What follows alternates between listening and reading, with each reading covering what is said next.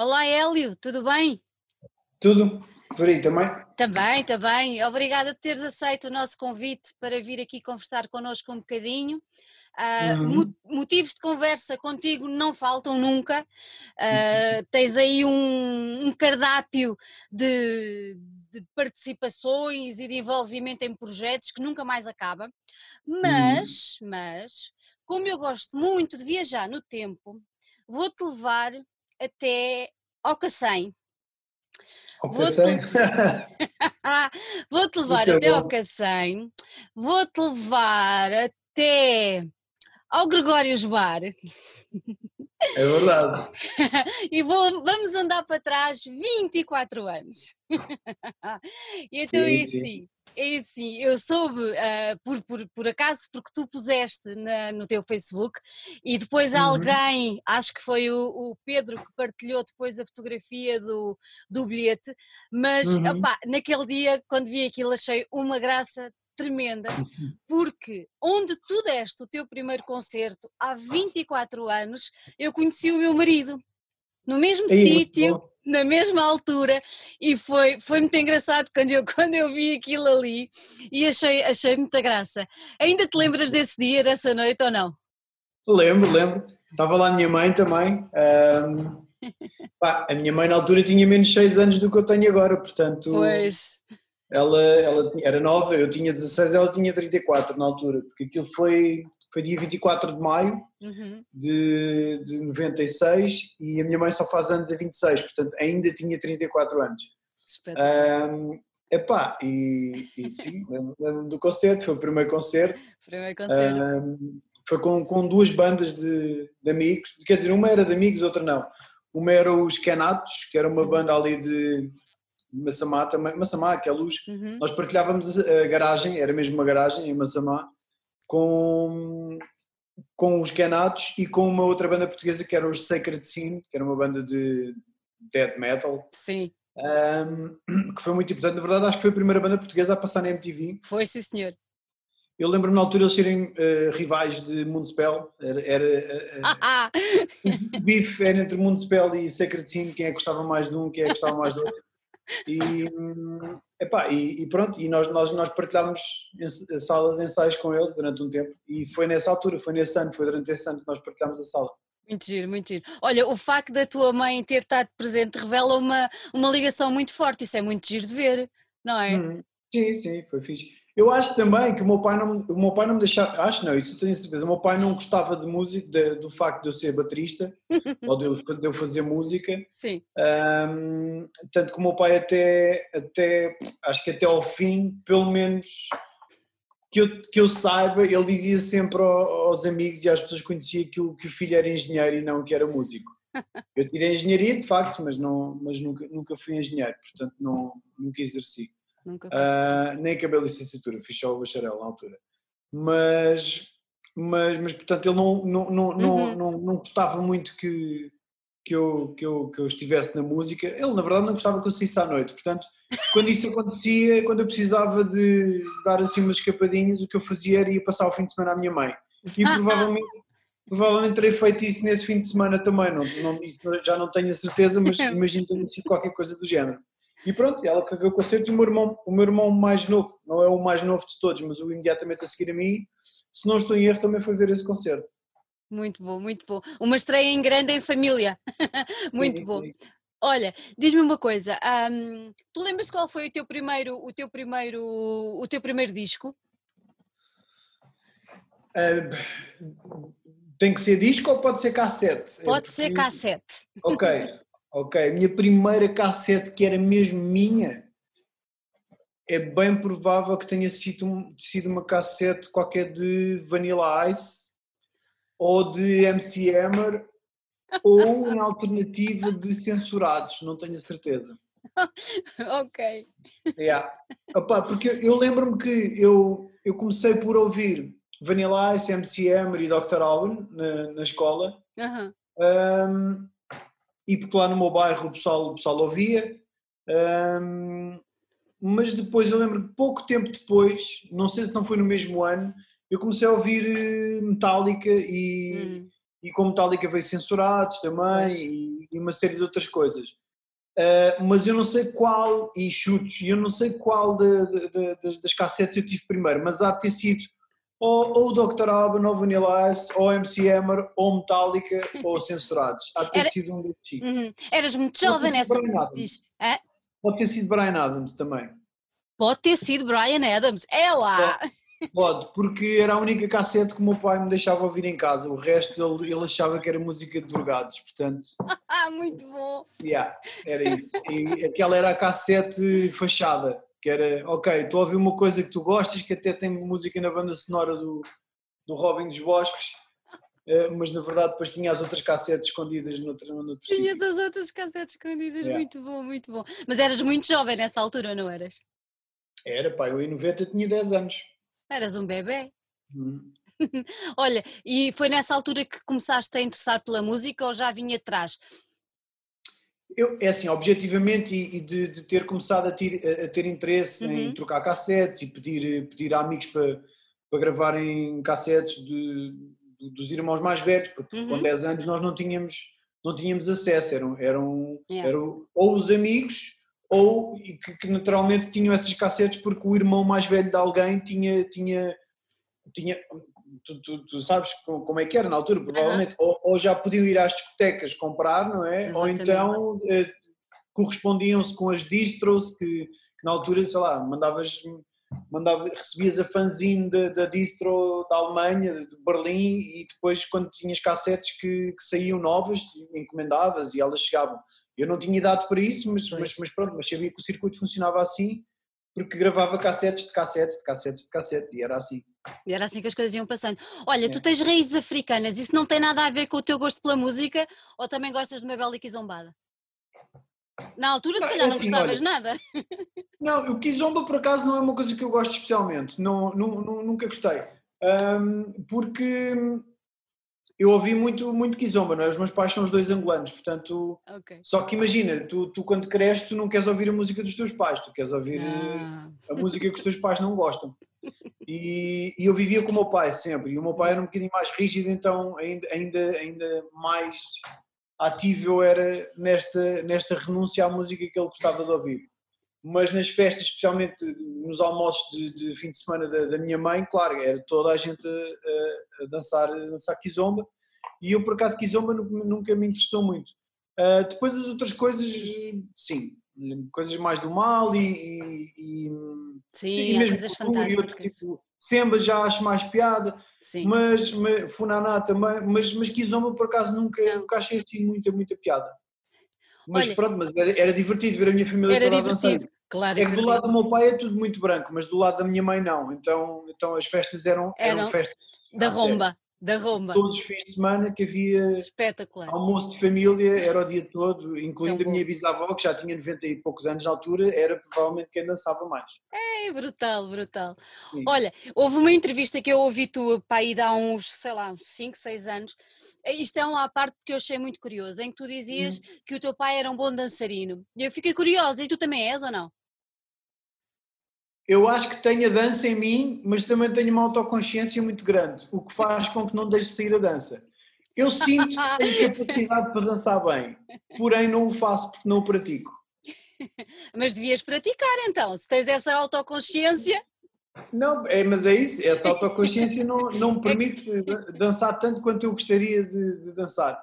Há, há, pessoas que nós gostamos de, ou idealizamos ser, mas que não conseguimos, eh, ou nunca, ou não no momento. E essa ainda não consigo ser. Ainda talvez, não conseguiste. Talvez com mais uns anos e quando já tiver à vontade para, para andar de fato treino. Agora já se anda de fato treino, portanto agora está na moda andar de fato treino outra vez. Mas, mas pronto, quando, quando, quando tiver à vontade e falta de sentido crítico em relação ao que os outros todos pensam, talvez aí eu me permita dançar mais. Olha, uh, vamos voltar agora aí um bocadinho à tua evolução aí no, no universo da música. Um, uhum. Aquela primeira banda, aquilo era de quê? Era trash, não era? Era speed trash metal, era o que dizia no, no convite. No subtítulo. Exatamente, yeah, exatamente. Alterando isso o, o, estilo da banda estilo, por, por baixo estilo, do nome. Uh, sim, pá, aquilo era uma banda. Agora, depois à distância, eu, quando, demos, quando fizemos esse concerto, uhum. Eh, algumas sim, outras nem tanto. mas aquilo era uma misturada das coisas que nós ouvíamos. E eu lembro-me, nós ouvíamos, sei lá, ouvíamos muito Anátema, ouvíamos muito Metallica, naturalmente Slayer, Sepultura, uh, ouvíamos eh, Anthrax, uh, sei lá, ou seja, estas eram as nossas referências na altura. Alguns ouviam Suicidal Tendencies, D.O.D., essas coisas, pronto. Uh, então, então pá, era assim uma misturada disso tudo, não é? Não, era o que era. Pá, e essa banda quem fazia parte dessa banda era eu, eh, era o, Gaza, que é o baixista de Besta e que, e que é baixista de Fucifel, uma banda que eu tenho com, com, o Rui Carvalho e com o Macotó. Uhum. O Rui Carvalho, que é o filho da mãe, era o baixista dessa banda. Uh, o Tiago Cobrado, que é o irmão do Gaza, era o guitarrista. Depois havia um outro guitarrista, que é o Romão, que nunca mais soube dele em, em relação à música, não, não, não sei se, se continua a tocar ou não.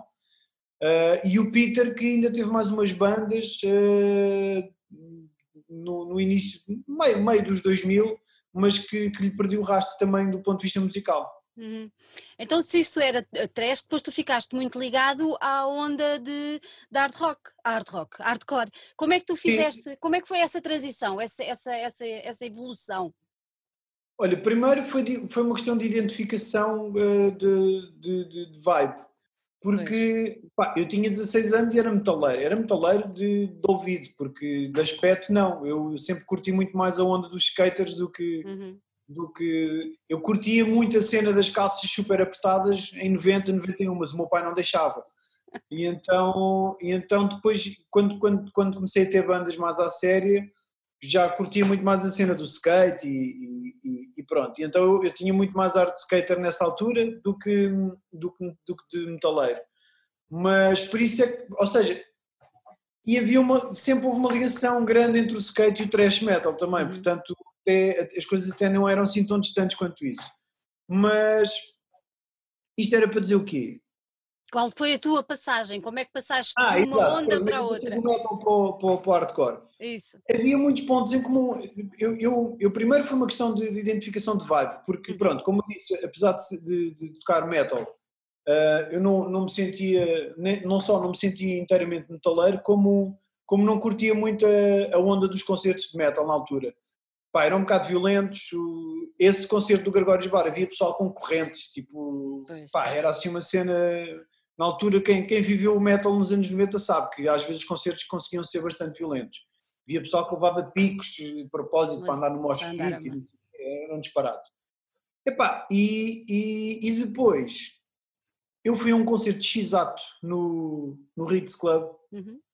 Pá, e adorei aquilo, a música também era ela, não era tão, tão, tão pesada, mas era igualmente nociva, era, era era hardcore, era tocado, era tudo muito rápido, tinha destruição na mesma, ou seja, eh, o apelo sonoro estava lá na mesma, uhum. por mais que, por mais que X-Ato nem fosse a banda que eu gostava mais da cena hardcore, mas, mas a onda do pessoal, sei lá, o pessoal fazia mosh, mas era uma coisa um bocado consciente, se alguém caísse, a gente ajudava, Pá, é, a onda era diferente. Claro que tinha, tinha os seus problemas também, como todas as cenas têm, mas, mas isso para mim fazia-me sentido. Depois, eu não bebia nem fumava, o que na cena metal na altura era motivo de chacota. Epá, e a cena hardcore que eu, com, com que eu tomei contacto inicialmente, que foi esta, uh, estava muito ligada à cena Straight Edge, que era uma, era um, um, uma malta que, que, que, que, que tinha apologia de, um, de, uma juventude livre de drogas e de, de álcool e, e, de uma série de outras coisas. E epá, eu curti, tipo, ali eu senti que podia ser eu mesmo, sem ninguém uhum. estar a gozar comigo ou estar a apontar o dedo por isto ou por aquilo. E foi fixe, porque eu não, eu não fazia nenhuma dessas coisas já naturalmente, eu não bebia nem fumava, porque, pá, não fumava porque era asmático e não bebia porque nunca, nunca sentia pelo. Portanto, ali eu podia ser estas coisas ou não ser estas coisas sem que alguém me tivesse a julgar. E foi muito fixe nesse sentido. Pá, depois comecei a perceber-me que dentro do hardcore havia muitas bandas com uma ligação muito grande ao trash e ao, e ao, e ao metal. Ou seja, pá, comecei comecei a descobrir ali aquela onda de Strife, de Earth Crisis, de Snapcase, que tinha um balanço um bocadinho diferente, depois também havia Indecision, um bocadinho mais, não foi mais tarde, mas eu, eu conheci mais tarde, Pai, comecei-me a perceber que havia uma cena pesadona mesmo dentro da cena hardcore, pá, e pronto, e daí fui, ou seja, eu sempre curti um sonzinho da destruição, sempre me acalmou, então, Então apercebi-me que havia, havia esse tipo de música também, um, mas com uma cena um bocadinho mais positiva. Suicidal Tendencies já era uma, uma mistura de, de, hardcore com metal, né? e acho que quase todos os metaleiros ouviam Suicidal Tendencies, mesmo Anthrax também, que ele era meio crossover aquilo. Mas, mas yeah, foi, foi, um foi muito natural, foi uma foi questão natural. de posicionamento ideológico mais do que do gosto musical. Uhum. Olha, e a bateria? Quando é que começaste a aprender a tocar bateria e porquê a uhum. bateria? Ah, isso eu bateria comecei a aprender antes de ter qualquer banda. Eu comecei a tocar bateria. Na verdade, o meu primeiro concerto não foi uh, no Gregórios Bar em 96, foi na Igreja Adonai de Massamá, no, no culto de domingo, porque eu, eu jogava a bola, havia um ringue de futebol lá à frente de uma igreja protestante, uhum. lá em Massamá, e, epá, e eu adorava Metallica, eu era super fã de Metallica, e havia um rapaz que tocava guitarra e que dava aulas de guitarra na igreja, que era crente, e que pá, ele era mais velho do que eu, tinha pai uns 17, eu tinha, eu tinha 13. E ele, ele sabia que eu gostava muito de Metallica, pá, não éramos assim tantos ali no bairro, então uns que trocavam cassetes uns com os outros. Pá, ele um dia perguntou-me se eu queria ir para a igreja, aprender um instrumento, e eu ah, pensei, ah, está bem. A igreja era literalmente na rua perpendicular à minha, o ringue era nessa mesma rua. Um, e eu pensei, pá, já fixe, olha, porque não? E então fui à igreja, mas eu fui aprender a tocar bateria, o que deve ter desiludido um pouco, mas, mas pronto, mas comecei, comecei a aprender a bateria. Pá, tive uma aula de bateria com o baterista de, da igreja, que não era de Massamá, Epá, e ainda por cima ele era canhoto e não me deixava mudar a bateria, portanto eu aprendi a tocar ao contrário. Ao contrário. Yeah, com o bombo no pé esquerdo, e, e, mas eu sempre fui meio ambidestro, então também na verdade nunca me fez muita confusão. Um, epá, e comecei, comecei a aprender eh, as músicas da, do, do culto e do louvor, uhum. e foi assim que eu comecei a tocar. Comecei a tocar as músicas da igreja, depois, depois depois entrei para a banda do Rui e do, e do, e do Peter, na altura, com o Hugo Romão já também, uhum. sim. Olha, e nessa altura quais eram as tuas referências? Quais eram aqueles bateristas? Não, não, sei se serão os mesmos que tu admiras hoje em dia, se a admiração permaneceu ou não, mas quais eram não. aqueles que tu. Pois, imaginei que não. quais, eram, quais eram naquela altura aqueles bateristas que tu dizes, é pá, eu quero ser igual àquele gajo? Epá, de início eu queria ser igual ao Lars Ulrich. Pois. Depois percebi que ele era assim um bocadinho duche, não é? Pronto, e, e, e, então perdeu um bocado o encanto. Mas sabes que é interessante porque há cerca de 4 anos hum. uh, a minha namorada uh, uh, andava com o carro da mãe e o carro da mãe só tinha leitor de cassetes. Pai, só ouvíamos rádio e tinham-nos roubado a antena, não conseguíamos ouvir música nenhuma no carro. E eu lembrei-me que tinha uma caixa cheia de cassetes ainda e fui procurar as cassetes o que é que eu tinha. Pá, e as coisas mais interessantes que tinha lá era pá, o Roots e o Chaos Edit, Sepultura, depois tinha assim uma coisa ou outra de Strife também, um Snapcase também tinha por lá.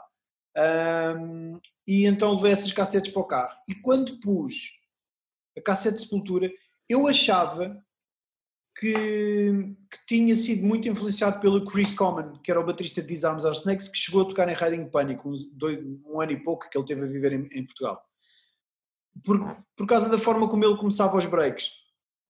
Eu depois apercebi-me que não, que eu ainda tinha, a forma como eu começava os breaks, começar os pá, pode ser a linguagem mais técnica, mas eu, eu, é raro eu começar um break com a mão direita, sendo destro. Normalmente começo com o break no, no prato de choque e com, e com a esquerda na tarola. E, e, a forma como o break se desenvolve pá, é super parecido às coisas que o Igor Cavaleira fazia, ou seja, eu percebi-me da influência monstruosa que aquele tipo teve em mim, tanto que ainda hoje eu, eu, o início dos meus breaks é muito parecido com, com a forma como ele começava os breaks em Sepultura. Pá, foi, foi bem engraçado descobrir isso, foi, foi muito fixe. Mas Passado, eles eram não sei quantos anos, Sim. não é? Passado... Sim, pá, isto foi comecei a ouvir Sepultura pá, em 94. Eu lembro-me na banda que tinha com o Rui, o Zemis, uhum. tem local banda, eh, em 96, que, que já tinha influência de, do, do, dos beats do, do, Igor, porque ele fazia muitas coisas nos timbalões, muito, muitas escalas engraçadas. Um, e, e, portanto eu já tinha um bocado essa influência, mas não me tinha percebido que tinha ficado tão marcado. Uhum. Tu conheceste, ou já o conheceste, já trocaste palavras com ele ou não? Com o Igor? Pá, curiosamente não. Uh, e por mero acaso, porque uhum. temos até bastantes amigos em comum, mas, mas nunca aconteceu, não, não nos cruzámos. Não nos cruzaram. Olha, depois a tua vida foi, teve aí um, um, não foi interregno, mas a tua vida académica, como tu disseste há bocadinho, entraste para o curso de Engenharia, uhum. uh, Telecomunicações, não? Estou enganada. Entrei para Engenharia Telecomunicações. Aliás, eu nesse ano dei uma volta grande. Eu entrei para Engenharia Física na, na Faculdade de Ciências de Lisboa, da Universidade de Lisboa. É lá, que grande média! Epá, não, por acaso não era muito boa. Não? Não, pá, eu, não, eu tive um exame de Física muito fraquinho nesse ano. Ahm, e sabes que eu não pus, eu nunca concorri ao ISEL, ah, em- o Instituto Superior de Engenharia de Lisboa, porque na altura eu acho que a psicóloga da minha escola, quando fazem aqueles, aqueles testes de aptidão e depois te encaminham, pá, acho que, acho que sempre, sempre ouvi, quer ela, quer, quer toda a gente à minha volta, não, pá, a engenharia não pode ir para o ISEL, o ISEL é uma grande porcaria, não sei o quê, não sei mais, tens aqui para o técnico Sim. ou para a nova. E eu acabei por pôr sempre, só podias pôr seis cursos, se não estou em erro, na- na- nas escolhas, e eu nunca pus nenhum do ISEL. Pá, e não entrei no ISEL à primeira porque não tinha média, não entrei no ISEL, ou seja, não entrei nem no técnico, nem, no, nem na nova, e acabei por entrar para a Faculdade de, de- de Engenharia da Universidade de Lisboa. Pá, só que não era aquilo que eu queria, não era Engenharia Física, ou melhor, não era aquilo que o meu pai queria, basicamente. Eh, porque eu acho que até teria sido mais feliz em Engenharia Física do que... Do que Em telecomunicações. E o meu pai estava com aquela, não, tu tens aqui para engenharia informática, não sei o quê. Eu disse, pá, tudo bem, mas olha, na pública eu só entrei em engenharia, engenharia física. Se quiseres que eu tire informática, já que é um curso que tu queres tanto que eu tire, vou ter que ir para a privada. E pronto, e ele lá me matriculou na privada, mas depois só estive lá um mês porque abriram a terceira vaga no ISEL e eu aí já, já, já, já sabia um bocadinho melhor e já sabia que o- a empregabilidade do- dos alunos do Uhum. ISEL até era bastante grande. Maior. Uhum. Um, e então concorri à terceira fase do ISEL e entrei para a Engenharia de Telecomunicações no ISEL. E, mas depois acabei por mudar para a Engenharia Eletrotécnica porque também eu detestava programação. Eu nunca gostei de engenharia, a verdade é esta. Eu era bom em matemática e isso podia induzir as pessoas em erro de que eu seria um bom engenheiro. Mas eu não gostava nem das engenharias, nem das eletrónicas, nem Nada. das programações. Pá, não, não era uma coisa que me interessasse. A física e as matemáticas, sim, gostava. O resto, para mim, O era- resto não. Não, não, pá, não, não tinha interesse para mim. Não. Olha, e nessa altura, quando, quando andaste aí pela, pela, pelo uni- universo universitário, Uhum. onde, é que tocavas? Que bandas é que tinhas nessa altura? Eu entrei em 99 para a faculdade. Ahm, nessa altura já eh, estava com uma banda outra vez. Eu tive uma pausa entre 98, mais ou menos, 90 final de 97. Bom, na verdade nunca tive grande pausa. Então foi. Pois. depois desse concerto do, do, de 96 no Uhum. Gregórios Bar, nós não voltámos, nós fizemos mais um concerto só, se não estou em erro, com essa banda. Ah, e depois começámos a fazer outras músicas Uhum. eh, um bocadinho mais perto do, de, de- dos Anatomy e dos Paradise Lost na altura, Paradise Lost na altura. E aí nós ensaiávamos muito, tínhamos músicas que eu adorava, mas nunca as tocámos ao vivo. Ahm, acabámos por nunca mais marcar concertos, mas eu acho que essa banda se, se prolongou até 97. Em 97 depois, devemos ter estado uns meses parados e eu lembro-me de fazer uma banda, entrar para uma banda que era uma banda, uma banda de, de covers, basicamente, Uhum. com, com um amigo meu que tocava com, a, com, com, com o André de Lina Martini, na verdade. Ele, ele tinha uma banda com o André que era os Bloqueio, que era uma banda de hardcore, e ele tinha um amigo que era o Rui Quinta, eh, que teve um projeto que era o Signal to Noise também, eh, que chegaram a tocar na ZDB ainda e não sei o quê. E o Rui Quinta era muito amigo da Cláudia porque o, o, o Bruno, o Rui e, e a Cláudia andavam no mesmo liceu de Queluz, a Cláudia dos Linda. Linda. Ah, e eu conheci a Cláudia por causa dessa banda, porque que este. Bruno convidou-me para ir tocar com eles. Pá, eu nunca gostei muito da ideia de banda- bandas de covers, mas pá, por outro lado, estava sem fazer nada, não estava a tocar bateria, e eu pensei, ah, fixe, pá, pronto, conheci a Cláudia. Ahm, e depois acabámos por ter outra banda logo a seguir, no ano, no ano seguinte, em 98, acho eu, com, com o esse Bruno, que ele mudou-se para Palmela, uh, ou para e nós fizemos uma banda que ensaiava em Palmela, e isso era assim, uma espécie de crossover, com, também tinha guitarra portuguesa de vez em quando, era assim uma coisa um bocado estranha. Ele, era um projeto do Bruno mais do que outra coisa, e o Bruno ouvia muito, muito, muito, o gajo adorava Deftones e Limp Bizkit e coisas assim, e então, e então era um bocadinho, uma coisa mais nessa onda.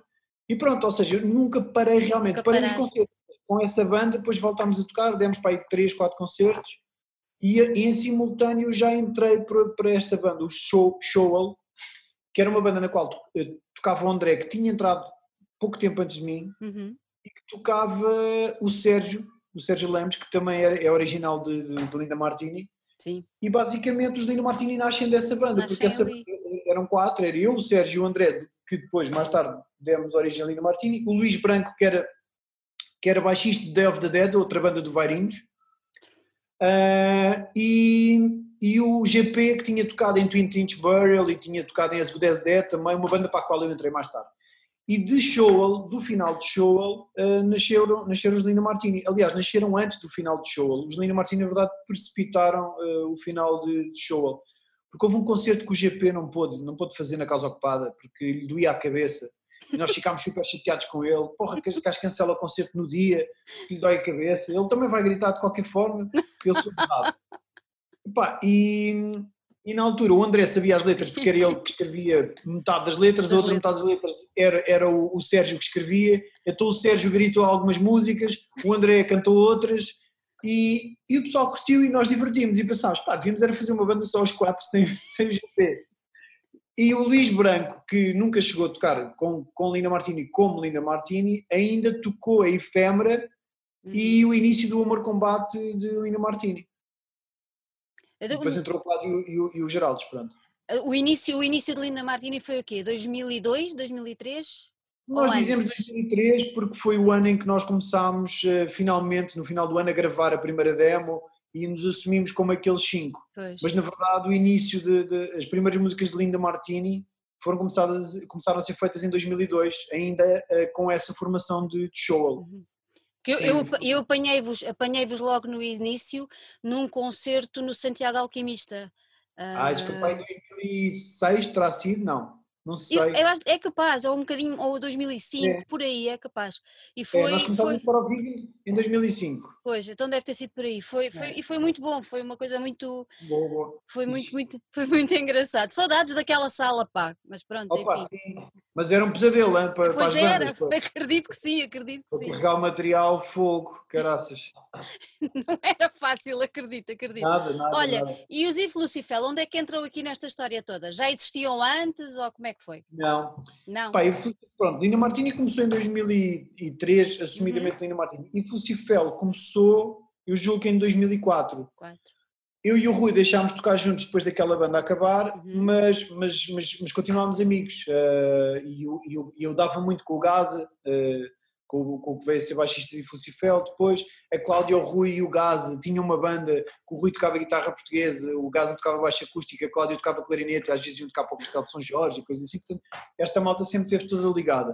Ou seja, sempre mantivemos a, a amizade. Uhum. Pá, e depois, eu acho que eu e o Rui começámos a estar muito juntos eu acho que em 2013 ainda, foi em 2013 já, eu e o Rui começámos a estar muito juntos, talvez o iníciozinho de Fucifel tenha sido em 2003 também. E começámos a, sei lá, eu, eu, reaproximámos, ou seja, reencontramos gostos em comum. Eu, eu uhum. lembro-me de lhe ter mostrado um, um, um CDs de bots. Eu estava a ouvir uma cena assim muito noisecore, bots, estava a ouvir Converge já também, Blood Brothers. Blood Brothers não era tanta cena dele enquanto banda, mas as guitarras ele gostava bastante. Pai, estávamos a ouvir assim umas cenas mais mais dissonantes e, e, e, e, encontramos esse ponto em comum. E, epá, e depois eu acho que a Cláudia ainda fez um ensaio com, com a Influcifel, mas depois não sei, não sei, já não sei se, se nós sacámos um grande hijack e falámos com o Gaza, ou se o Gaza foi ensaiar e, e, e pôs logo as coisas, ou se a Cláudia, eu tenho ideia da Cláudia não se ter sentido à vontade na altura, porque não, não, não achava que não, não estava à altura, não sei. Foi ali uma confusão qualquer que já não me lembro o que eu namorava com a Cláudia na altura, mas já não me lembro ah, bem o que, é, o que, é, que aconteceu, mas sei que ficou o Gaza. Bem, começámos os três a fazer as músicas depois de Fucifel e o Macotó não era de início porque nós fomos gravar a primeira demo, eh, eu acho que no final de 2004 ainda. Foi no final de 2004 com toda a certeza, sim, sim, sim, sim. E e o Macotó, nós fomos gravar a demo com o Macotó uhum. e eu disse, Macotó, curti bem que tu experimentasses por umas letras e, e, e, mandar uns berros também. E falámos com outro rapaz que era o Rodrigo, que era de uma banda que eu tive com a Cláudia, que era os Good as Dead, uh, também, que, que, também tinha um berro fixe. Mas, mas nenhum deles se conseguiu chegar à frente com ideias. Pá, porque aquilo tinha muitos contratempos e eu, não, e eu acho que nenhum deles ainda estava muito habituado a isso. Uhum. Tanto que eu fiquei tipo naquela de pá, pronto, olha, então vou, vou ter que me fazer à vida. Então fiz eu umas letras, da primeira demo, as letras são todas minhas, acho eu. Fiz, um, fiz, um, fiz as letras e cantei, e fiz, fiz as linhas de voz para, pá, só para poder mostrar ao pessoal, para o pessoal ouvir e, e cantar, para nós percebermos que gostávamos do timbre da pessoa na banda. Pá, e dei ao Macotó e dei ao Rodrigo, o Rodrigo ainda foi lá ensaiar um dia também, mas o Macotó houve um dia que estava a misturar uh, a demo e nos mostrou duas músicas com a voz dele já, pá, e nós pensámos, não, é, é, é, é isto com o Macotó, é, foi assim. Olha, e depois os paus, já vem mais tarde, não é? Sim. Os paus nasceram um bocado de, do desamor, porque pá, o ano de 2008 foi um ano particularmente complicado para, para três dos quatro membros de paus. Uhum. Uh, sei lá, eu, o Macotó e o Kim terminámos relações, todas elas longas, nesse, nesse ano e talvez isso tenha feito aproximar-nos mais uns dos outros e começámos a falar mais e, e, é normal quando começas a falar mais e tu és músico, ele é músico, o Kim tinha Vicious Five na altura, eu já Exatamente. tinha Lina Martini e Crucifel um, pá, começámos a falar um bocadinho e o Kim, talvez as pessoas não se soubessem, mas o Kim gravou o primeiro EP de Vicious Five, ele era baterista de Vicious Five, o primeiro EP foi ele, gravou a bateria e a voz, e a voz. só que o vocalista da altura depois acabou por não ficar e o Kim passou para a voz e entrou o Paulo Segadães para a bateria. Uh, mas pronto, eu sempre soube que o tocava bateria, que ele tocava bateria em bandas do, do hardcore. Um, pá, e aproximámos mais e tivemos esta ideia de fazer uma banda com uma bateria unida pelo mesmo bombo e cantarmos os dois para o ar. Tipo, era uma cena improviso. Na altura, se calhar, ouvíamos muito coisas tipo Animal Collective e cenas uhum. assim, Elves, e então, pá, aquilo estava-nos a, a ressoar e então apeteceu-nos fazer qualquer coisa assim mais, mais primária, uh, mais, mais de instinto. Só que a Mariana Dias da Cunha, que, que é uma artista plástica nossa amiga, tinha uma exposição ali no, no espaço da, tranquil, da Fidelidade ou da Tranquilidade, já não lembro, na, na, na Avenida, Almira, na, na, Avenida da Liberdade, convidou-nos para, para fazermos o, o, o, primeiro ensaio daquilo que seria os paus, mas não tinha nome na altura, uhum. primeiro ensaio assistido. Eu, o Kim, a, a tocar bateria, a cantar os dois, mas depois nós tivemos medo e achámos que aquilo seria estranho e falámos com o Shella e com o Makoto, pá, porque já estavam ambos em Flucifel também, então, então foi, foi, foi lógico convidarmos. E fizemos um improviso, correu super mal, portanto que a ideia era as pessoas sugerirem um nome para aquela banda e ninguém, ou melhor, só sugeriu nomes, nós não gostámos de nenhum, mas nós também não gostámos da banda, portanto decidimos ficar por ali. Só que depois, uns três meses mais tarde, isto já em 2009, o, em 2009 não, sim, 2009 já, o Kim decidiu chatear-me e íamos ensaiar só os dois, fazer duas músicas tipo com padrões eh, de bateria só. E fizemos dois, dois padrões que gostámos e falámos com o Macotó, fomos gravar. Pá, e o Macotó meteu logo um baixo, o Shell andava por lá, gravou logo uns teclados, nós gravámos logo umas vozes, umas vozes e fizemos o pelo pulso num dia. Pá, depois pensámos, olha, isto assim até resulta, então bora marcar mais quatro dias para fazer mais quatro músicas. Fomos um bocado ambiciosos mas gravámos mais três músicas em quatro dias, portanto, na verdade, o, o rácio até foi bastante fixe, foram quatro músicas. Pá, e gostámos, e foi o primeiro EP, o É Uma Água, e depois continuamos, e até hoje fazemos música dessa maneira. Que engraçado, muito giro. Olha, é. e, e depois eh, foste um dos fundadores também da agência, agência, estudo, House. Como é, como é, que, apareceu, como é que apareceu essa ideia? O House, é, nós costumamos chamar a Casa dos Paus. Hum, eu, eu, já fazia agenciamento há muitos, há muitos anos. Eu, não só fui sempre eu o booker do, de Flucifel, porque à falta de alternativa, alguém da banda teve que chegar, à, chegar frente. à frente. exatamente. Uh, mas também, também já tinha começado muito cedo a pegar nas coisas de Linda Martini, porque houve ali um momento de transição do, do nosso manager da altura, que era o Luís Bandeira, para a Lisboa Agência, que nós que, que não, não não, não tínhamos ninguém a tratar das coisas e fiquei, na altura era eu e a Cláudia a tratar das coisas um, e, então, e então tive que me chegar à frente também um bocadinho por aí. E depois, quando, quando passámos para a Lisboa, para a Lisboa Agência com Lina Martini, uh, que foi em 2007, eu estava sempre muito por, por dentro das coisas, estava, acabava por ser mais eu o contacto com a Lisboa Agência nessa altura. Um, e portanto pá, fui aprendendo também a forma como, como, como o agente de Lino Martini na altura, que era o Nuno Filhó, que tocou entre aspas, não sei o quê, fui aprendendo como é que ele fazia as coisas, etc. E no final de 2000 e, e de 2008 uh, eu fui trabalhar para a Magic Box, que, é, que era a empresa da altura do, do, do meu primo, que é o Emerson Ferreira, que, é, que tem hoje em dia a Red Mojo é o manager da Blay, do Virgula, mais uma série de artistas, uh, e fui trabalhar para a empresa dele, mas estive lá três meses só porque depois recebi uma proposta da Lisboa Agência para ir trabalhar para lá. E pronto, é, essa foi a minha primeira experiência como agente mesmo, mais à ah. sério, porque Luís Tomás apostou logo, pá, para mim foi o trabalho perfeito, porque Lina Martini estava lá e eu era agente da Lisboa Agência, naturalmente o Luís Tomás não me impedia de tirar dias de folga para tocar com Lina Martini, porque ele também não ganharia a comissão, portanto foi o emprego perfeito, um, e pronto, e fui trabalhar para a Lisboa Agência, onde conheci a Isabel Bisco, que foi agente de Lina Martini também, mais tarde, e, e portanto foi onde conheci esta malta toda.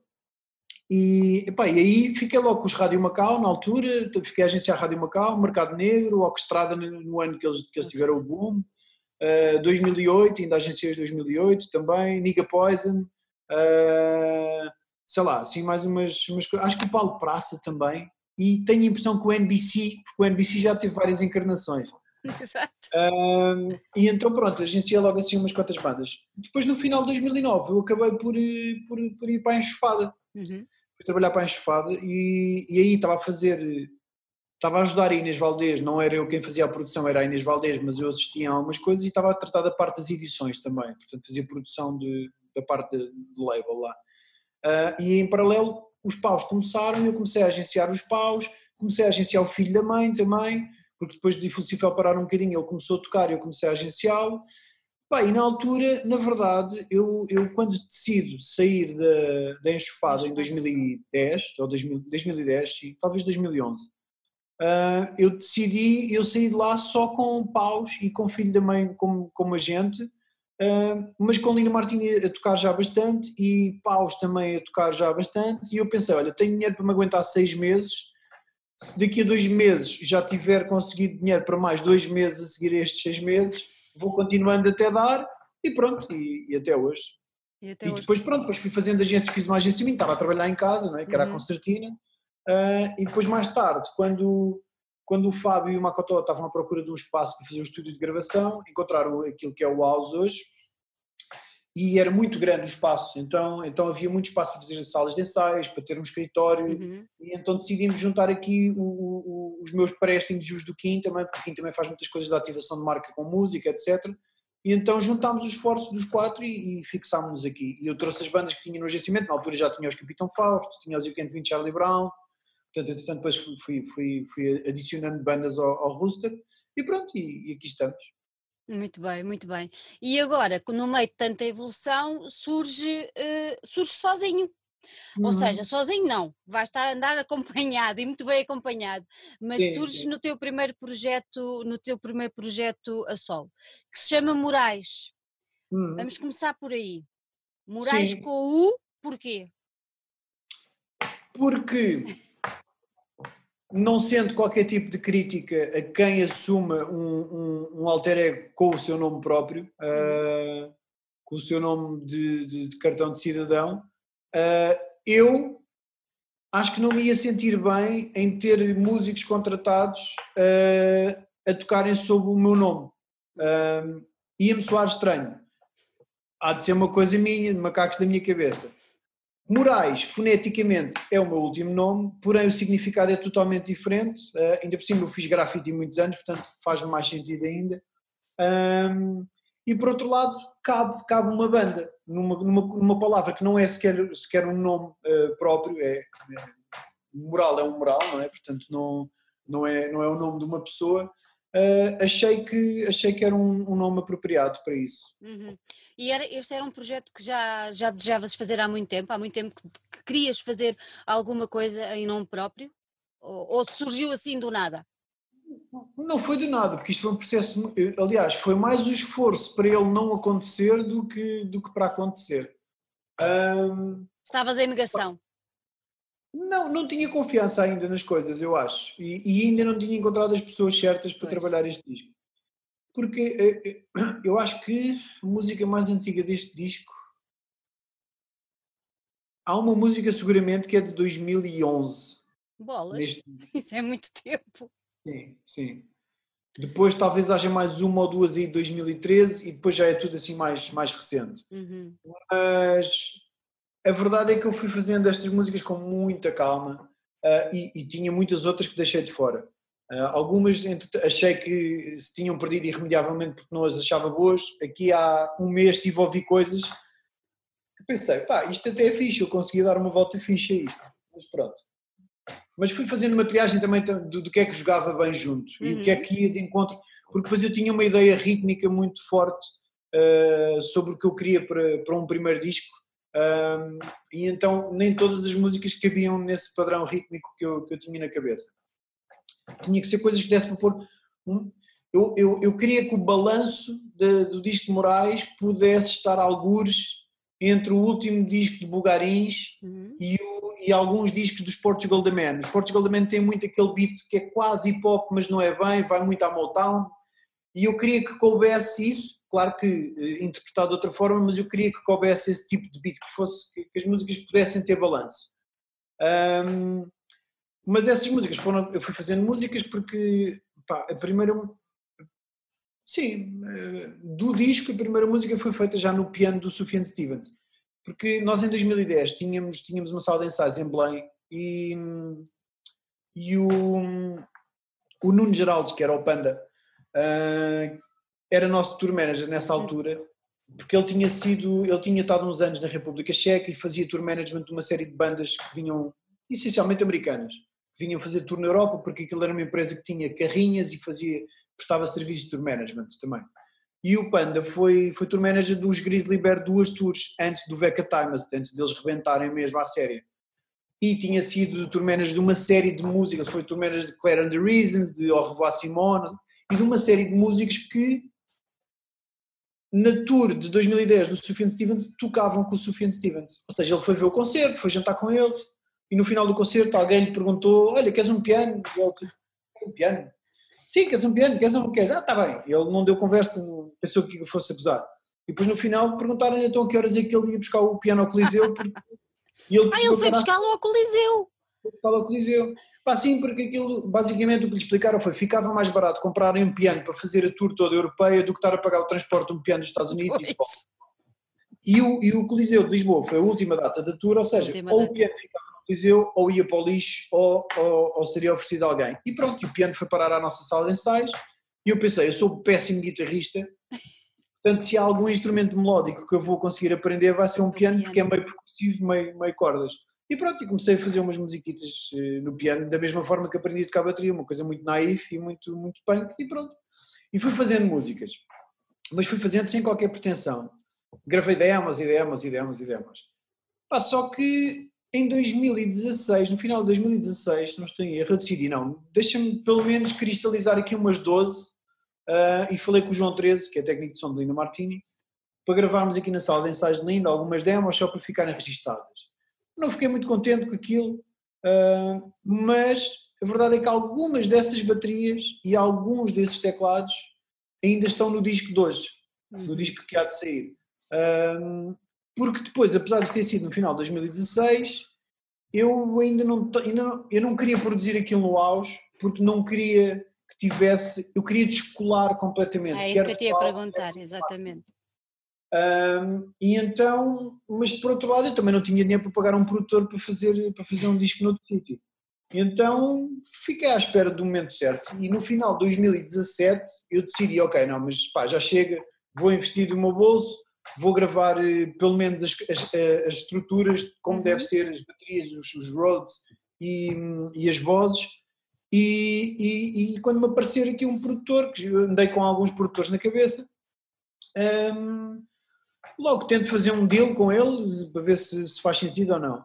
Pá, e depois, isto foi no final de 2017 ou 2018, talvez 2018, talvez tenha que andar um ano para a frente em tudo. Uhum. 2017, depois esta segunda fase em 2018, e o ano passado fui, quando fui com os paus uh, ao Brasil, Brasil, gravar o EP no, na, na Red Bull Station, um, o Dinho dos Bugarins, uh, nós convidámos-lo para cantar uma música connosco, nós já tínhamos feito uma coisa com os Bugarins no ano anterior uh, pela Mil, e, epá, e nessa altura eu lembrei-me, porra meu, o Benk, que é o guitarrista, costuma produzir os discos todos de Bugarins, e eu consegui ouvir já qualquer coisa do disco em maio, lá, e eu pensei, porra, o Ben que é que era mesmo fixe então para produzir este disco. E mandei-lhe as músicas assim, sem, sem esperar nada. E, e, disse logo, olha, mas eu tipo, pá, tenho, tenho este dinheiro, uh, posso, posso depois compensar com outro tipo de coisas, etc. Pronto, não, não vem ao caso, mas, uh, mas gostava muito que tu ouvisses e que, mais do que decidir produzir, produzir o disco, que, que ouvisses, opinasses sobre elas, porque tu tens uma opinião totalmente imparcial sobre o meu trabalho uh, e isso era uma coisa que me interessava. Pá, ele ouviu, gostou das músicas, mandou-me, ele estava, estava em tour com Bugarins quando ouviu uhum. as músicas a primeira vez, teve a ouvir com, com o Inayan até, com o baterista, e, e disse que curtiu as músicas e tal, e que, que devíamos falar então em agosto, quando nós fôssemos tocar ao Bananada, eh, em Goiânia, que eles também iam tocar, iam tocar no mesmo dia que nós. Pá, então em agosto ele veio as coisas já mais, mais estruturadas, e entreguei-lhe as coisas em mão, e, e foi aí que fechámos então a ideia de fazer um disco juntos e pronto, e depois ele teve a trabalhar nas músicas a partir de setembro, porque ele teve umas tours ainda muito extensas com Bulgaris. Um, Mas ele trabalhou partir... sempre, sempre a partir do Brasil. Ele trabalhou a partir do Brasil, ele fez uma música, eh, até dezembro ele trabalhou uma música, que foi o... Ah, não foi nada, que eu agora ia falar da música, mas vocês não conhecem ainda. Mas pronto, ele trabalhou uma música para perceber se era aquele o mood que eu estava à procura. Pá, e, e ele acertou na Mush, logo na primeira, Uh, e eu disse, pá, ficha mesmo esta onda, não sei o que, não sei o que mais. E o que fizemos foi, eu quando fui com os paus outra vez a São Paulo, uhum. em dezembro, eu fui mais cedo e fui ter com o Ben, que é a cidade onde ele vive, no Recife, e então aí tivemos três ou quatro dias a trabalhar a fundo nas músicas todas, a definir uh, o ambiente de cada música e, e a definir os elementos de, de cada música, porque uhum. havia já muitos arranjos de sopros que eu tinha feito, mas tinha feito MIDI, mais tarde depois pedi ao Cabrita para gravá-los convenientemente, um, e pronto, e foi, foi aí que fechámos o, a estrutura do disco. E depois, os meses seguintes, ele teve a, tra a trabalhar o disco à distância, mandava, eu, eu, eu, opinava, mas eu, na verdade, eu acho que pedi, conta-se pelos dedos de uma mão, as coisas que eu pedi ao Bank para, para alterar, alterar, porque pá, foi super certeiro, foi, foi muito fácil trabalhar com ele, foi muito fixe. Olha, a, a, música que escolheste para lançar, para lançar o disco, como primeiro single, chama-se Não Sou Pablo, Nada Muda. Uh, uhum. remete-nos logo para, para, para, para o Neruda, não é? Acaba por, por ir logo para aí. É essa, foi essa a tua influência? Primeira pergunta. E segunda pergunta, porquê é que escolheste esta música para lançar o, o disco? Para, para dar o primeiro push? Sim. O título, eu dei, eu dei, eu dei título, esse título à música porque, por piada, para sugerir mesmo o nome Pablo Neruda. Vai logo, vai logo. Sim, porque, porque na letra há uma parte que eu digo não sou Chico nem Neruda e aí estava só à procura de, de, de poetas que, que, ou escritores que, que admiro, uhum. uh, porque, porque essa rima é não sou Chico nem Neruda, sou a tinta que sobrou. Uh, uh, e, e, então pronto, e então, e então como tinha o nome Neruda na, na música decidi fazer o título com, com um trocadilho, com, com, não é trocadilho mas é quase. É quase, é quase. Sim. Depois, pá, essa música como primeiro single, porque de todas as pessoas com quem eu falei, quer na, na editora, quer na agência, quer o próprio Bank, foi assim a, aquela que nós achamos. Não resumindo o álbum, porque não resumo uhum. o álbum, uh, tem um bocadinho dos elementos todos que vão percorrendo o álbum. E então pronto, decidimos, decidimos e, e, achámos que tinha um espaço que não que ficava distante quer de, quer de Paus, quer, quer de Lino Martins. Porque há uma música no disco talvez que, que, talvez fique um bocadinho mais próxima do universo de Paus, ainda por cima tem um teclado do, do Fábio, que eu convidei o Fábio para tocar um teclado extra nessa música, portanto não queríamos também que, que fosse, que fosse essa, mas, mas esta achámos que, que fazia bem esse, esse papel, que, que, marcava ali um bocadinho o universo do, do meu disco e que, e que ao mesmo tempo achei que não ia ocupar espaço de nenhum outro artista que, que conheça cá. Um, claro que podemos encaixar numa série de subgéneros, etc., mas mas acho que, acho que, acho que tem um espaço próprio e, e pronto, e foi, foi só por isso. Uhum. Foste chamar uma amiga comum para fazer o vídeo, a Ana Viotti, com quem estivemos a falar uhum. já no início Sim. desta semana. Um, e foi muito engraçado porque ela quando falou sobre o trabalho que tinha feito para ti uh, e que está a fazer contigo, diz que tu lhe deixaste liberdade de pensar e de, de, de, idealizar. E eu depois, quando estive a ver o, o vídeo, voltei a vê-lo já depois de falar com uhum. ela e voltei a vê-lo hoje. E, e, é muito engraçado estar a ver se calhar é um bocado, como eu a conheço muito bem, uh, vejo ali coisas que sei que, que, que, que são dela. Pronto, uhum. mas na altura quando tu a chamaste para, para trabalhar, tu tinhas já mais ou menos pensado aquilo que saiu ali ou, ou deixaste mesmo o papel em branco e disseste, oh Ana, faz, faz o que aqui está, porque o vídeo casa lindamente com a, com, uhum. com a uhum. música, está ali um casamento Sim. perfeito. nós tínhamos uh, a letra, pá, a letra fala uh, sobre uma coisa universal que é tu estás numa relação e, e tu sentes que uma relação, seja ela amorosa, seja ela ah, de amizade, tu sentes sempre que por mais que tu faças nunca basta para a outra pessoa ficar feliz e isto acontece pá, quando as relações já estão assim um bocado desgastadas, é normal, é a vida a acontecer. Uh, ou seja, é quase como se fosse um, um, uma, uma série de atos falhados, sabes? É tipo, tu fazes coisas, mas pá, mas não, não é aquilo, não, não é isto que vai fazer diferença. Ou seja, tu sentes que nunca bastas a, a outra pessoa, porque se calhar a própria pessoa não se basta é ela nessa própria. altura. E então acho que todos já passamos por isso e, e passaremos mais vezes na vida. É, é, assim, a vida é assim. Um, e então e por outro lado, eu sempre fui adepto do disparate. Eu gosto de disparate, eu gosto de não me levar demasiado a sério. Eu levo, eu levo a minha profissão muito a sério, mas eu não me levo a mim muito a sério. E, e, e para mim era importante mostrar, mostrar isso no vídeo também. Mostrar que eu estou sempre com, uma, com um ar super sério no vídeo, praticamente. mas nós rimos imenso a fazer aquilo e, e tenho lá coisas que são autênticos disparate, tipo a ideia é eu nunca acertar no sexto. No sexto, uh, sim. Havia uma outra ideia que era, quando nós falámos uma vez sobre, sobre isto que eu, que eu estou a dizer agora, uh -huh. sobre a ideia de, de, haver coisas que falham, sei lá, tipo, estar a servir café e o café verter todo por fora. É esse tipo de coisas que, que, que foi, foi, a única, vá, a única indicação que, que nem, nem foi uma indicação que eu tenha dado à Ana, nós sentámos os dois e começámos a falar e fomos partilhando o que é que cada um uh, via da, da, daquela música e pronto, e chegámos rapidamente. Mas depois as situações foram todas uh, sugeridas por ela. Ela fez um trabalho incrível. Está incrível, está. Na verdade, o disco todo é um bocado isso. Pá. Porque, porque, repara, eu também estou a fazer uma coisa que, que, que, que, as pessoas vão estranhar e que as pessoas não, não, não, não estão habituadas. Vão me ver atrás de um teclado e a cantar. A cantar já me viram cantar nos paus, sim, mas, mas cantamos todos, não é uma coisa que. E não é naquele uma... tom, não é naquele tom. Exatamente, ou seja, não é no formato de canção. Não. Uh, Epá, e então eu já me estou a pôr a jeito, já me estou a pôr num sítio estranho.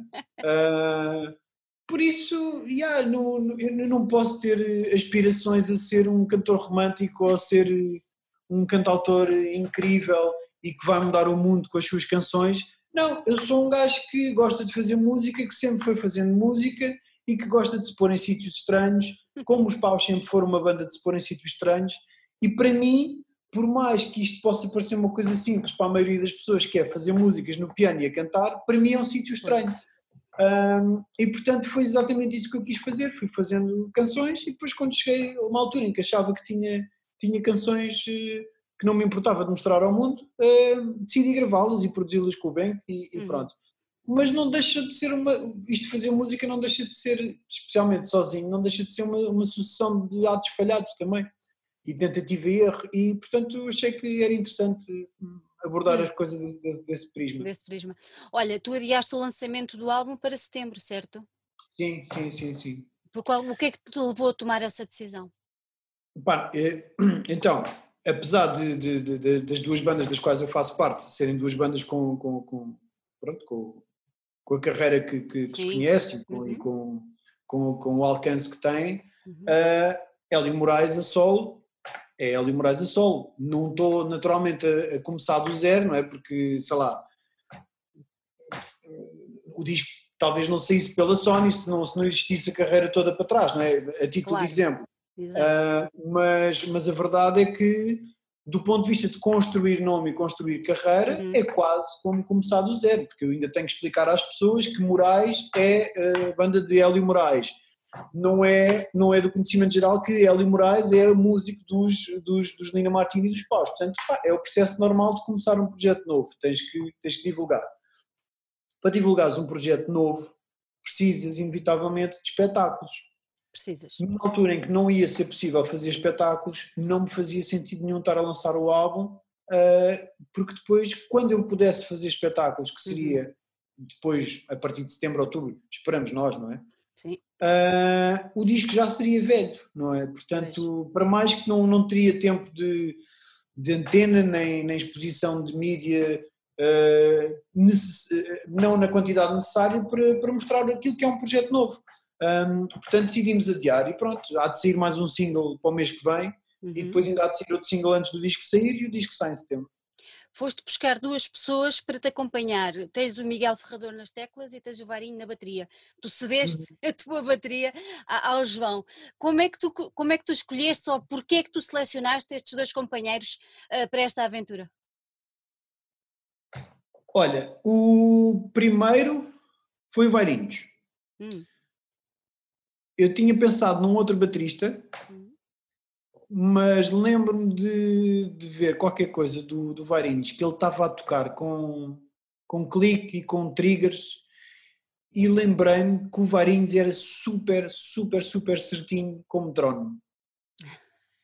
E, e como eu queria uma banda pequena há coisas que nós vamos disparar, são samples que vamos disparar. Pronto, eu toco teclados, o Miguel Ferrador toca teclados e, e, e sampling também, mas há samples que nós disparamos. E então há as músicas, algumas nós temos de tocar com um clique. E eu precisava de alguém que fosse muito certinho no clique. E eu lembrei-me que o, que o Varinhos é muito certinho no clique. Outra curiosidade é que o Varinhos vem do hardcore comigo e ainda que as canções no disco possam parecer assim um bocadito mais indie pop, ao vivo eu não quero que aquilo soe a indie pop ah. que rock. E o Varinhos veio do hardcore, tal como eu vim. Pronto, ficou assim decidido o Varinhos.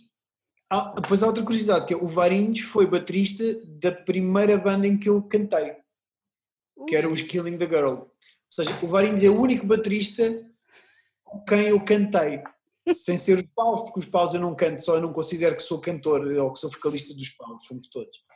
Portanto, o Varinhos será o único baterista do, qual, do, do, projeto do qual eu tenha sido vocalista. Muito bom. Uh, e pronto, e ficou o Varinhos. E depois eu, em conversa com o Ben de, de Dalva, estava-lhe a, a, perguntar eh, pá, que.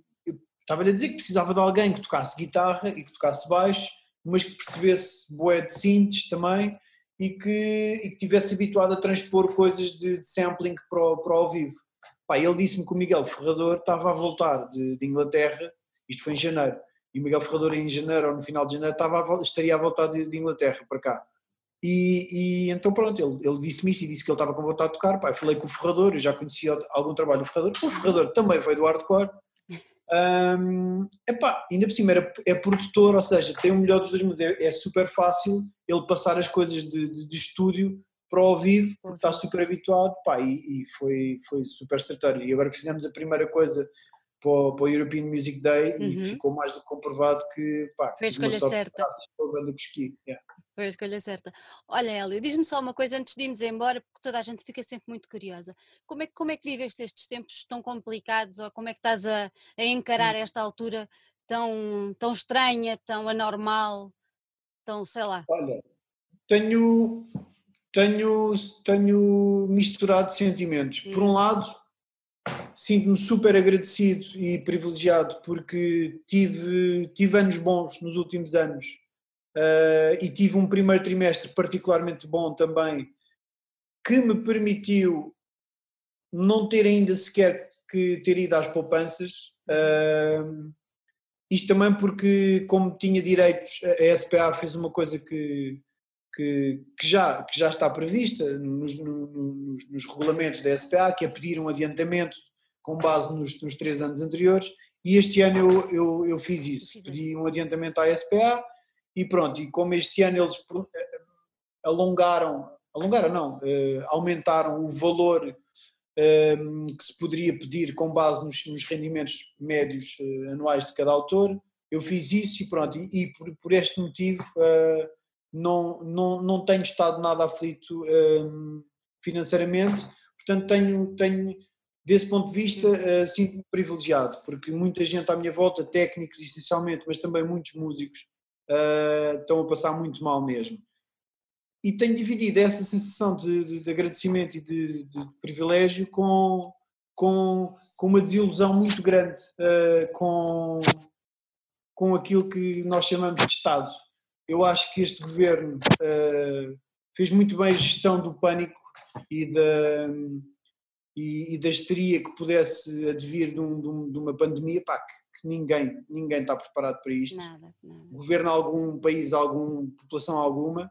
Uh, acho que fizeram um trabalho ótimo desse ponto de vista. Acho que fizeram zero, uh, eu diria mesmo abaixo de zero, no momento seguinte e que tem que ver com proteger as pessoas. sem querer fazer papel de coitadinho pelas razões que já, que já, que já mencionei, Uhum. felizmente não preciso para comer neste momento, mas eu desconto todos os meses para a Segurança Social. O ano passado eu, eu- eu já sou trabalhador independente com contabilidade organizada há alguns anos. O ano passado eu posso dizer garantidamente, descontei bem porque ganhei bem também naturalmente, mas eu descontei mais do que para a Segurança Social no ano passado do que qualquer eh, trabalhador com ordenado líquido de mil euros por mês, provavelmente. Ahm, e tô- o meu caso ainda está em análise. É E como o meu caso, que tem dois meses já o, o- processo, como o meu caso de alguém que felizmente não precisa desse, que esse, esse de análise deixe de estar em análise Uhum. eh, e passa a estar diferido, eh, como o meu caso haverá muitos outros, e muitos, muitos deles eu conheço, eh, que precisam mesmo disso e o Estado os deixou completamente ao abandono e pessoas que descontam.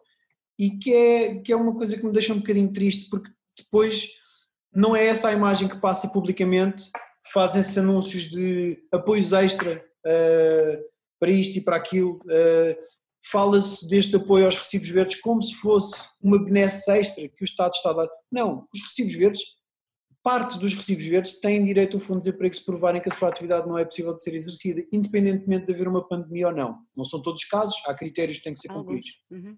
Mas isto é dito publicamente como se fosse uma coisa que este governo nos estivesse a dar. E, portanto, hum, tudo falasse, mas pronto, é, é governar, infelizmente, é assim, é, é controlar um bocado as emoções e controlar o, que, o que se veicula. Portanto, hum, tenho convivido entre um misto de Sentimento. agradecimento e, sen- e sen- sentimento de privilégio com, com uma desilusão muito grande e com uma tristeza por aqueles que estão à minha volta e que, e que não, têm, não têm como safar. E acho mesmo que ainda nem sequer se começou eh, a perceber o real impacto económico, eh, psicológico, eh, emocional nas pessoas. Eu acho que agora ainda se está em fase de, de controle da pandemia, quando as coisas começarem a vir ao de cima, aí é que nós vamos, vamos perceber a real dimensão do, do que isto foi. E isso deixa-me bastante triste, Triste, sinceramente. não é? Acreditas que vamos ainda, ah, vocês em palco e nós cá em baixo, ou à vossa frente a ver-vos, que ainda vamos ter concertos este ano? Eu gosto de acreditar que sim, eu estou a fazer a minha vida como se isso viesse a ser possível, porque tem que se fazer e tem que se. Mesmo que depois venham a ser cancelados, eh, mas eu acho que as coisas têm que se marcar. Tem que se marcar. Hum, mas, mas tenho reticências de que, de que este ano consiga ser o ano de, de um- uma volta, um ano em que se volte a uma espécie de normalidade. Acho que, acho que talvez 2021 seja esse ano. Mas este, este é um ano de resistência, é um ano de, de puxar para a frente em vez de puxar para trás e é um ano de. Era fixe não, não se tornar neste ano em que vem uma pandemia que se vem uma data de gente merdosa da extrema-direita tentar também dividir ainda mais o país. Olha, Hélio, obrigada, muito obrigada por ter estado aqui connosco. Acho que terminámos da melhor maneira, não podíamos terminar melhor do que com o que tu acabaste de dizer. Pronto. Obrigado. Olha, parabéns pelo, pelo que eu ouvi já do álbum, que é o que todos nós ouvimos, não é? Está tá top, está muito bom. Vamos ficar à espera agora da. Agora ainda fiquei mais curiosa, porque para perceber já que não é esta onda, que é mais. Para ver o que aí vem. Pronto, fiquei ainda mais curiosa para ver o que aí vem.